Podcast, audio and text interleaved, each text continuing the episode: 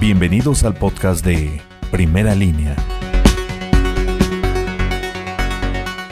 Autoridades estatales y municipales lograron asegurar a Christian N., alias el Big Show, quien presuntamente es uno de los líderes en la distribución y venta de estupefacientes en este municipio. El sujeto tenía en posesión aparentemente cocaína y cristal. Los hechos ocurrieron en calles de la colonia Observatorio. Cabe mencionar que el Big Show está identificado en el Atlas delincuencial para primera línea Gustavo Ortiz.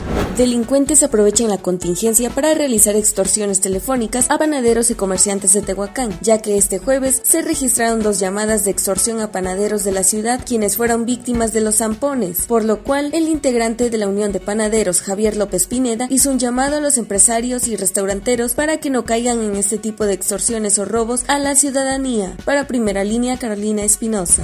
El 40% de mujeres que tienen alguna discapacidad son más vulnerables a sufrir violencia, situación que es preocupante, sin embargo de dicho porcentaje, las féminas con discapacidad cognitiva o intelectual son 50 veces más susceptibles, señaló Dulce Belén Zavala, directora de grupos prioritarios 33 mujeres AC Tehuacán. Por ello fue importante la creación del primer protocolo a nivel nacional de actuación para mujeres violentadas en lenguaje de señas y sistema braille, mismo que se generó hace tres meses en este municipio. Para primera línea, Ever Vargas.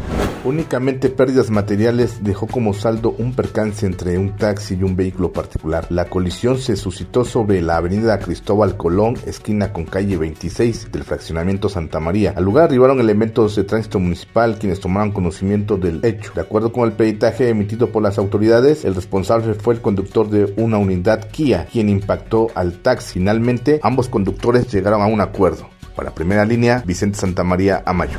La Secretaría de Salud de Puebla indicó que en las últimas 24 horas la entidad sumó 161 casos y 15 muertos a causa de COVID-19 para un acumulado de 3.452 casos y 548 decesos, con la tasa de letalidad del 15.87%. Al respecto, el gobernador Miguel Barbosa Huerta hizo un llamado para que la ciudadanía refuerce las medidas de prevención. Para primera línea, Susana Gil. Primera línea, periodismo ante todo.